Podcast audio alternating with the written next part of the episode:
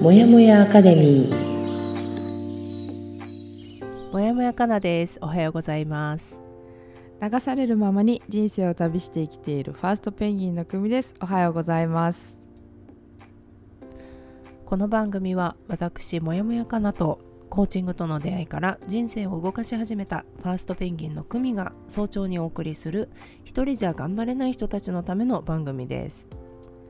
はいずっとやりたかったことをやりなさいという本の12週間の課題を12ヶ月のペースに落として行っているんですが先週は第9週思いやりの心を取り戻す本文前半をお届けしましたので今週はこちらの引き続き本文後半をお話ししようと思います。もやかラジオはまたまた夏休み運用になりまして火曜日木曜日週2回の放送になります。今週もよろしくお願いします。はいよろしくお願いします。で今回の放送だけでも安心してお聞きいただけるように作っております。で本日が9月6日の火曜日。よろしくお願いします。お願いします。はい。で今週もジェット機の速度を目指しながら、はい、えー、先週私はセスナって言ってましたね。はい第9週にして初心に帰ってた、うんうん、初心が初心が早すぎたっていう感じなんだけど。まあでも今週も、うん、まあ引き続きセスナに乗ってるかな。うんうん。うん。セスナに乗ってます。うん。いやほんと忙しい。忙しいし、なんかちょっとこの始まる前に組にちょっと話したけど、うん、日々日々あのちょっと1.25倍か1.5倍速ぐらいで仕事してる。早回り。早送り。そうそうそう。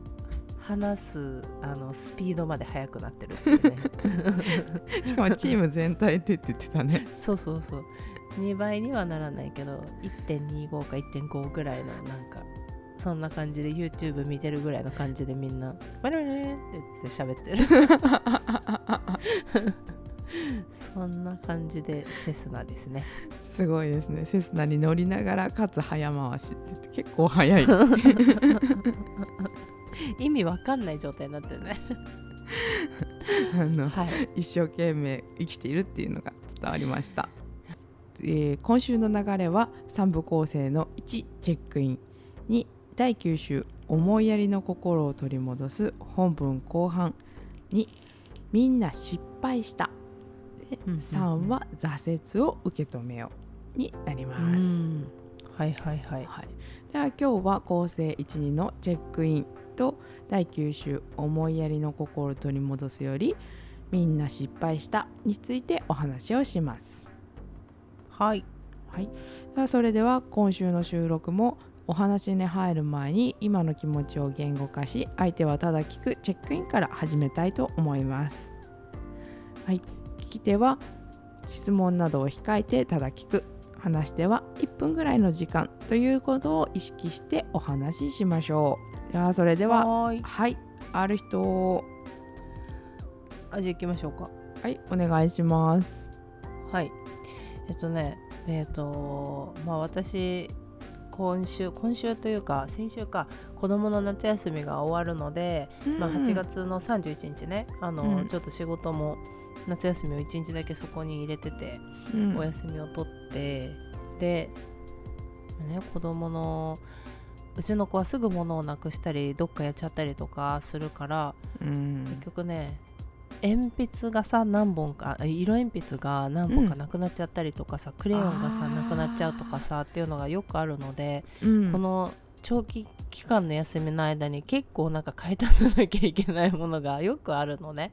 なのでこの間31日、まあ、あの近所の湯沢屋に行って、うん、あの単品でね買わなきゃいけないからさ買いに行ったりとかしてさ、うん、ロフト行ったりとかしてたんだけど、うん、あの私なんかねボールペンにこだわりがあるんですよ。自分が使うボールペン、うん、あの書きやすいものをとにかく愛している、うん、こよなく。まあこれはさそうそうそう。いろいろさみんなあるじゃん。あの、うん。このペンがいいなとかさあうん。このペン書きやすいなって。それぞれみんな書き方とか癖で違うと思うんだけどさ。私前も言ったことあるかもしれないけどユニのさジェットストリーム一択だったんですよ。もうこれ大好きなの。はいイメージあります前言ったよね。はいあの聞きました。0.38とそう0.5かな。両うん。方好きなんだけど、うん。なんだけどね0.7だった。0.7と0.3838が好きなんだ。三八。なんだけどうん。見つけちゃった新しいの。あら。パイロットのボールペン。パイロットのこれなんていう名前はないのそれはそのジュースアップって書いてあるんだよなこれ何ないのかなの？これ。うん。なんかねすごくよくてこれ。うん。あの試し書きしたらうん。もうそう一瞬でもう恋に落ちたこの ボールペンに。めっちゃいいと思って。で恋に落ちた話だったの？はい。ロフトで恋に落ちた。0.4なんだよね。0.4っていうのもまたいい。え0.38そうと違うのよ。へえ私はこれ0.4を見た時に0.4ってどんなだろうと思って試し書きをしたの、はいはい。0.38使ってるし大して変わんないだろうと思ったらうん。ちょっと違いました。へえ何の専門家だ私は。ちょっと試したい。いいんですよ。この書き味がとても滑らかで気持ちよくて、うんうんうん、やっぱり38よりインクの出が良い。そうだね。うんん両方ともなんかゲルインクジェルインク、うん。なんだけどうん。やっぱ全然違うね書き味が。うん。でちょっとこっちのパイロットの方がなんて言うんだろう。このさジェットストリームって100円とかでコンビニでも買えるじゃん。買います。こっちのパイロットはねちょっとするんですよ。250円とかで、うん。このペン自身に重みがあってそれも書きやすいのかもしれない。ちょっと重いの。はいはいはい。プラスチック、うんプラスチックの軽さではなくてちょっと重いの、これ自体が。えー。うんうんうんとっても書きやすくて感動した、うんえー、いいね。モーニングモーニングノートがねモーニングページが進みますこれ。あそれでモーニングページ書いてんだ。こうもう書い書き始めたね。あまりにも書きやすすぎて、そうだね。前はだってなんか0.7で書いてますみたいに言ってたよね。うん。そうそうそう今ちょっと買いたてでねちょっとこの感動を書きながら味わってる。超楽しんでんじゃん。楽しい。はい。ありがとうございます。チェックインです。はい。はい。あのこうやって話が楽しかったら1分過ぎても全然いいと思います。すいません。なんかこんな話で大幅に。いいの。あなたの今のホットな 気持ちを、ありがとうございます。ありがとうございます、はい。はいありがとうそしたらで私のチェックインなんですがそう今週は結構 SNS 活況です私久美さん、うんうん。はい。えー、と前回の放送から今回までやったことは、えっと、Facebook のためにちょっと動画を作ってみて宣伝を流してみて、でそれのフィードバックをしたりしてみんなでじゃあもうちょっとこういう感じのものをみんなにお伝えしていこうかなっていうのがこの間のミーティングまでにやったこととあとプラスでその時にちょっと Twitter 始めようかなっていう話があったので、えーこの収録までに Twitter のアカウントを取りましてただいまかなちゃんがフォローしてくれて、フォロワー1っていう状況にな そうですね。なったって感じの、うんうんうんはい。今までちょっと SNS はそんなにやらなかったのでいろいろうん。私の中で変わってる感じがする1週間でした、そうだね。はい。うんなんか久美の投稿を Facebook とかでも見るとなんか新鮮だもんね。そうよね。ミあクシー以だみたいな。来じゃない？ミクシー以来。ミクシー懐かしい。やってたその時はねやってたよね。そう。なんでちょっと。我々が高校生ぐらいの時ですかね始まったの mixi ね。そうだ私はね全然参入したのもうちょっと遅いかも大学生とか。ーあーそっかそっか。うんいやーもうアカウントすら覚えてないわ。私も覚えてない。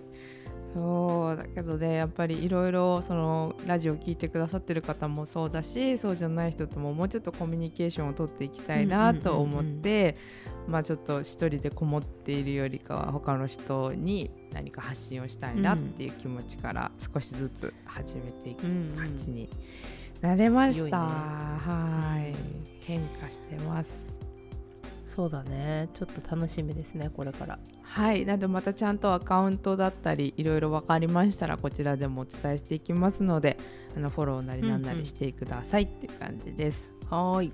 はいお願いします。はい。はいではそれでは本編に入っていきます。はい、この、えっと、今ずっとやりたかったことをやりなさいっていう本を私たちは読んでるんですがこの作者が30代半ばにアートアーティストに関する記事を書いていたらしくその間に50人以上のアーティストにインタビューをしたそうなんですね。はい。でそしてその内容のほとんどが自分が自信の喪失からいかにして立ち直ったかっていうものが内容だった。っていうことで、えー、そう。で彼らを通して分かったのは傑出した監督や俳優たちは単に才能があるだけではなく落ち込みを避ける能力や挫折から立ち直る能力に秀でているということだった。うーん。アーティストたちの成功は常に挫折の上に成り立っている。そう。っていうことなのでここから言うのそうこの今回の構成のな名前についてるみんな失敗したっていうのはすごく成功してるっていう思ってる人たちも、彼らが話す時はその成失敗はないみたいな風に話すかもしれないけどでもちゃんと失敗してたんだよっていうことをちゃんとはいはいはい。ここでね言ってくれているうんうんうんうん。感じかなって思います。でも確かにさなんだろう。一度さ大きな失敗をしたりとかさ、うん。あのーまあ、失敗でなかったとしても例えばさもうどん底まで落ちたとかさ、うん。そんな感じになるとさある意味さ開き直れる力って出てくるよねそこで。それがさその開き直れる人たちがこのアーティストになれたとかなのかなとかも思う。私はなかなかそこでうじうじするのが好きだからそのまあそうだな。私も結構うじうじするんだけど、うん。なんか一定の期間をさそこでさうじうじするとさなんかちょっとあもうどうにでもなれじゃないけどさ、うん。なんかあもうこれ以上別になんか悪いことは起きないかもとかさ、まあ、うん。別にこれをしたからといって失うものはないなって思った時にさあもううん。じゃあ、もうやっちゃえみたいな感じになうる 気い持ちはなんかわかるかも。いいね。あとなんか私なんかもう飽きたって思う。あそれもねあるよね。このなんていうのこの状態とこの感情とうんこの状態に飽きるみたいな。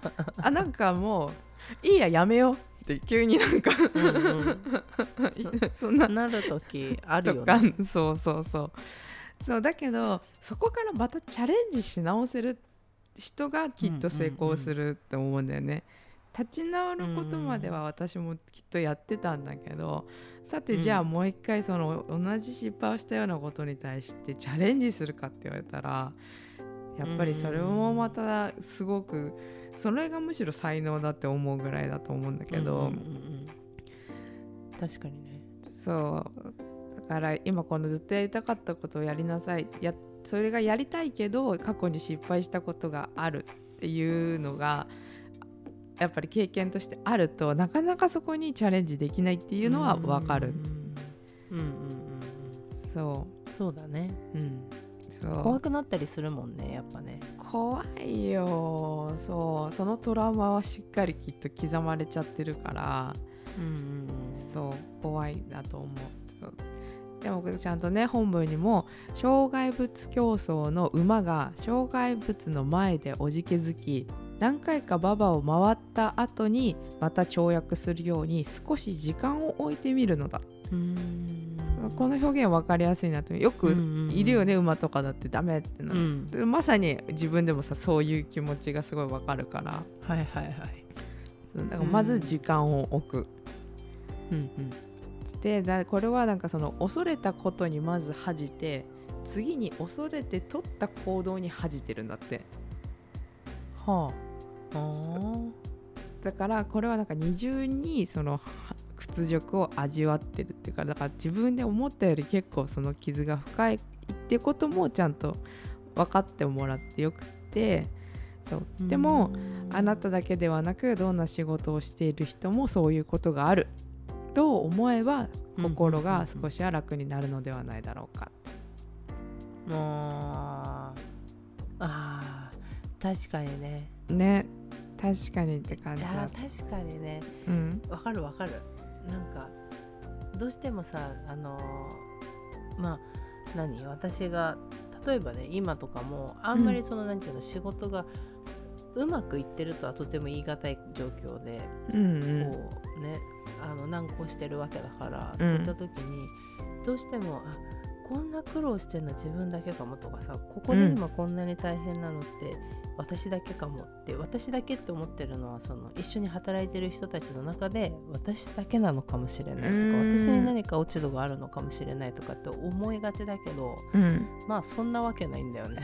そうそう そんなわけないし。今そうじゃなかったとしてもその人たちもその、うん。かなぐらいの経歴の時はあったかもしれないし、うんうんうんうんうんでそうなんだよね。そきっと。うそう。そうそうそう。でそれがまた違う仕事だったら切り口は違うけど、きっとみんなそうやって思ってるって思うんだけど、うんうんうんうん。でもなんかそのいう渦の中にいる時ってさなんか本当に自分だけができないとか自分はできなかったんだみたいな考え方になりやすいなーって。すごい視野が狭くなっちゃうなって感じた。確かにね、もうどんどんどんどんその意識自分ではないんだけど、うん、すっごいどんどんどんどんこうやってこう視野が狭くなってってほんとそこしか見えてない状態になるんね。視野が狭くなる。確かにね。うん。で今なんて特に私リモートで仕事してるから余計なんかこう、なんていうの？視覚的に周りの環境が見えないでしょ？一緒に仕事はしてるけどもリモートでそうししてるから、うん。なんか家には一人で仕事していて、まあ、うん。パソコンを通じてみんなとはつながってるけど、なんかやっぱりそうなると余計視野が狭くなるなって感じた最近。あーえそれはどうして視野が狭くなるって思ったの？なんかまあ一人でいるからっていうのもあるけど、うん。結構出社して会社で仕事してる時は、あのほら目の前にいたり隣にいたりするからさ何の気なしにさ、いやもうこれってこうだよねみたいなことを言いながら仕事進められたりするじゃない？確かに。うわーみたいなこれマジないとかっていうさそういううん。発言をしてもさ、あいやなんていうの？同じチームのチャットとかでさ話しててさ、うんそういうことが言えたりするえこれなくない？みたいなさ。ああそうねそうね。と、うん。おそうあの文字には書かないけどそこその場のさ、反応としてさ、あいやこれないっすねみたいな感じでさみんなで言えたりするじゃん。うん。でそうするとなんか私そこで視野保ってんだなとかって思った。あの広く見るっていうかさ家で一人でそのチームチャット見てるとさ、どんどんなんかあへえみたいな。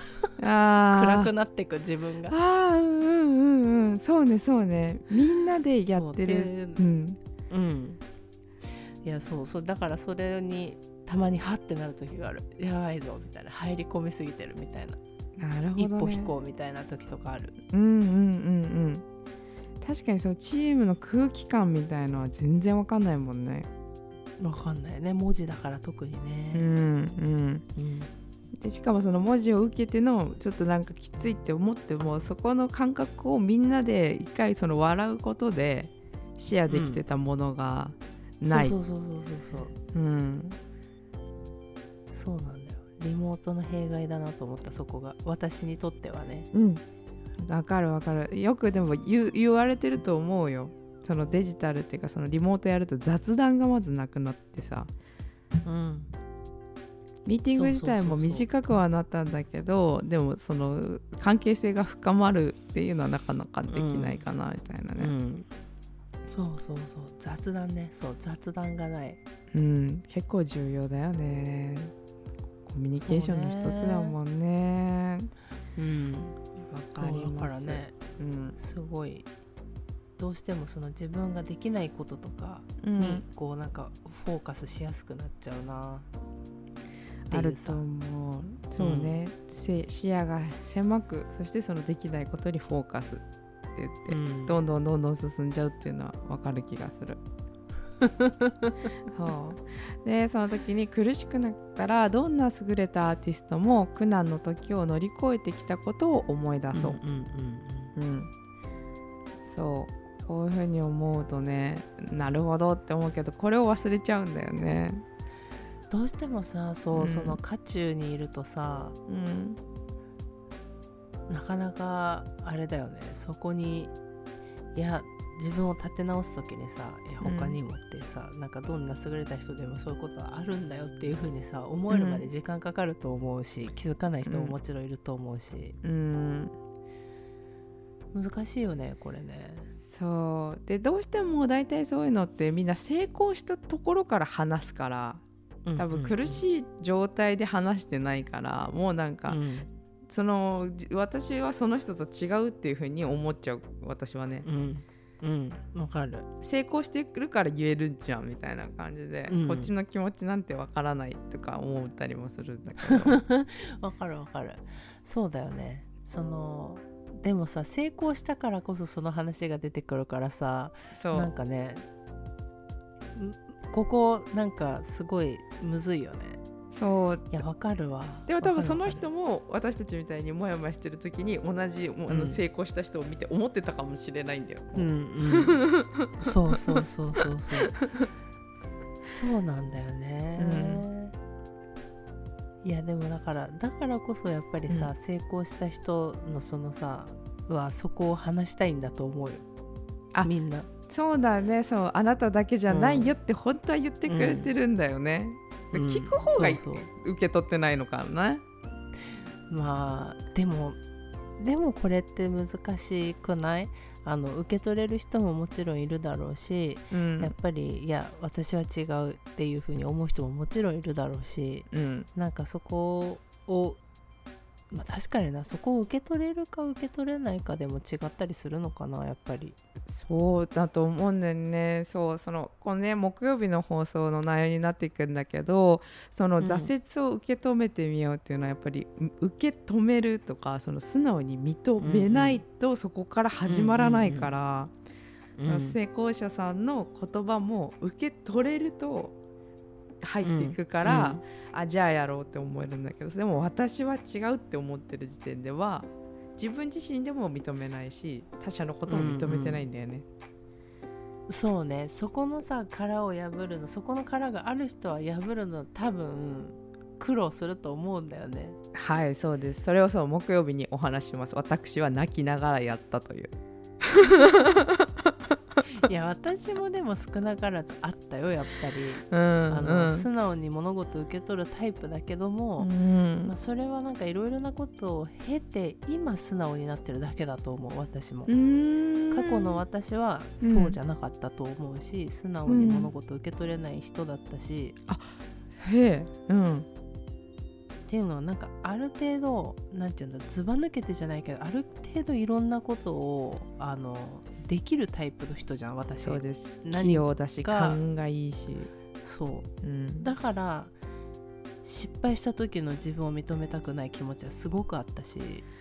あ他の人の意見を取り入れられない自分もいたし若い頃は。へえ全然あった。うん。